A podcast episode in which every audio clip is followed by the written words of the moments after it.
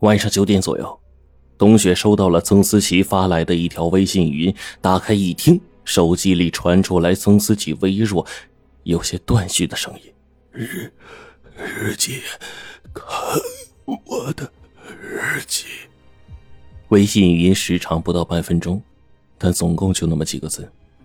从声音上来判断，曾思琪似乎发生了意外。董雪赶紧打他手机，可是没人接。董雪着急了，又给曾辉打电话。曾辉说：“爸爸还在生物研究所做实验，晚饭前刚跟他通过电话，现在手机联系不上，实验室的电话也没人接听。”董雪怀疑曾思琪是心脏病突发，他让曾辉马上开车去研究所，自己也叫了一辆车，风风火火的往那儿赶。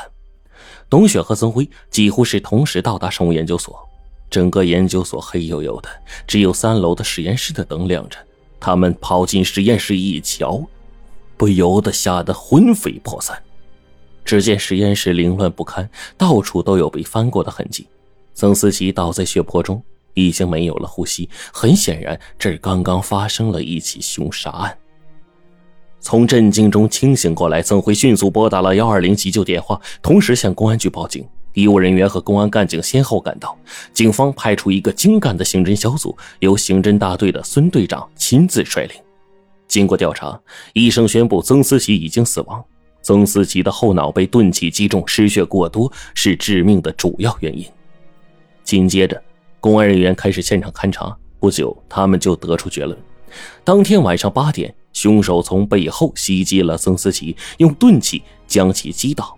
这是一场蓄意的谋杀案，凶手事先切断了研究所所有的监控，没有在现场留下任何的指纹和脚印。冬雪把下午曾思琪和自己的谈话内容告诉了警方，并播放了那段微信语音。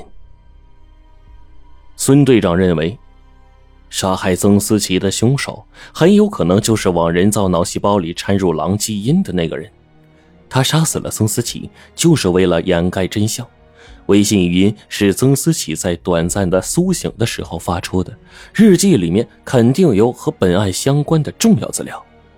曾思琪在生命的最后一刻提到自己的日记，一方面说明日记非常的重要，另一方面也说明日记藏得很隐蔽，凶手离开的时候没有找到。做完分析，孙队长问曾辉：“你父亲平时有写日记的习惯吗？那些日记通常都放在哪儿啊？”曾辉说：“我爸爸一直有写日记的习惯，以前是用钢笔写在本子上，最近几年改用电脑文档。那些日记本啊，放在他书房。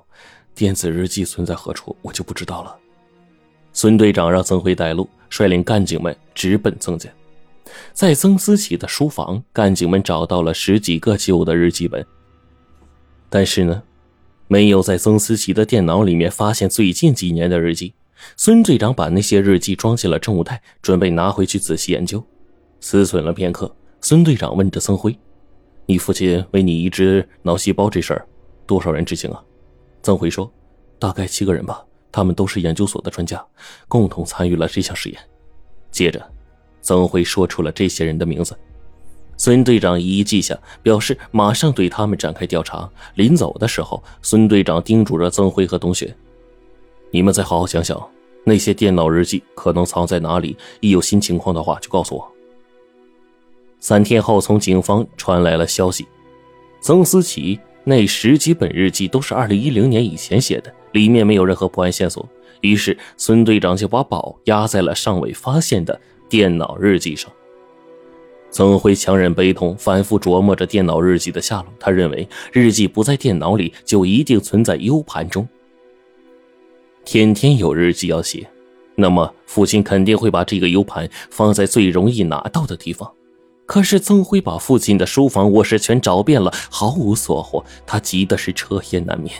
冬雪也在一旁安慰着曾辉，一边祈祷日记赶快找到。他希望曾思琪的电脑日记里不仅有破案的线索，还有新药的处方，这样自己心爱的人才能得救。有一天，曾辉不小心的把眼镜掉在了地上。当他弯腰去捡眼镜的时候，猛然想起了一个被忽略的细节。那天刚进入凶案现场，曾辉看见父亲倒在血泊中，右手紧紧的抓着摔在地上的眼镜。当时的曾辉极度的惊慌，没有感觉那一步啊有啥蹊跷的。但是现在回头一想，觉得很不寻常。因为曾思琪的近视度数并不深，失去眼镜也不影响行动，所以没必要垂死了还牢牢的抓着眼镜。联想到父亲咽气之前给董雪发的微信语音，曾辉觉得眼镜里有名堂。想到这儿，曾辉立刻找到那副眼镜，翻来覆去仔细的研究。很快，他就发现眼镜的鼻梁架的上半段是可以拆下来的。曾辉怀疑那就是一个伪装的 U 盘，他用转换口把这个鼻梁架呀插在电脑上，果然看到了一个 Word 文档，正是父亲写的日记。事实上，曾思琪临死前抓住眼镜，是向曾辉和董雪暗示自己日记的隐藏处。当时呢，曾辉和董雪忙着查看曾思琪的伤口，在翻动他的身体的时候，那副眼镜也掉到了一边。由于案发现场未保持原貌，随后赶来的警察并没有发现相关的疑点。在日记里，曾思琪用大量的科学数据和逻辑推理证明，往人工脑细胞中掺入狼的基因的那个人，竟然是他最得力的助手周伟达。此外，日记里还记录了曾思琪为儿子研制新药的全过程。曾辉把父亲的日记交给孙队长，警方立刻采取行动，抓捕了周伟达。铁证如山，周伟达不得不低头认罪，并如实供述了作案动机。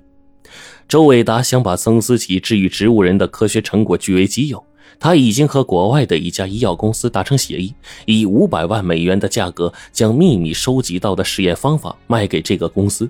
周伟达知道，一旦曾辉苏醒，曾思琪就会对外宣布攻克了植物人这一顽疾。因此，周伟达在培养皿上大做文章，往人工脑细胞中偷偷掺入狼的基因，对实验进行破坏。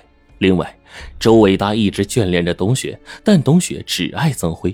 周伟达也只能是羡慕嫉妒恨，把曾辉变成一头疯狂的恶狼，不仅可以让他在董雪的眼里消失，更可以让他在董雪的心里灭亡。周伟达认为这么一来，自己就可以重新的赢回董雪。为了掩盖罪行，周伟达制造种种的假象迷惑曾思琪。但是曾思琪通过高科技手段发现狼基因是人为掺入的，并逐渐把怀疑的矛头指向了周伟达。周伟达隐隐感到了危机，终日提心吊胆。那天在急诊病房看护董雪的时候，周伟达在床头柜上悄悄安了一个窃听器，因为他料定曾思琪会来探望董雪，并可能说出一些最新的发现。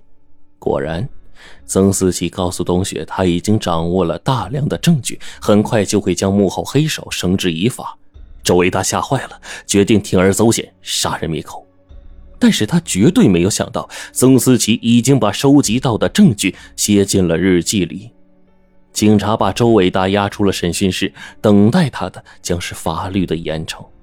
接下来，周伟达将以生命为代价去懂得这样一个道理：贪婪真的是魔鬼，真正的爱情也绝非是一厢情愿的占有。当周伟达走向监狱的时候。董雪和曾辉带着那份电脑日记赶赴北京，他们要找唐教授，请他帮忙完成曾思琪未尽的研究。董雪坚信，曾辉一定能够康复，他们的未来充满了阳光。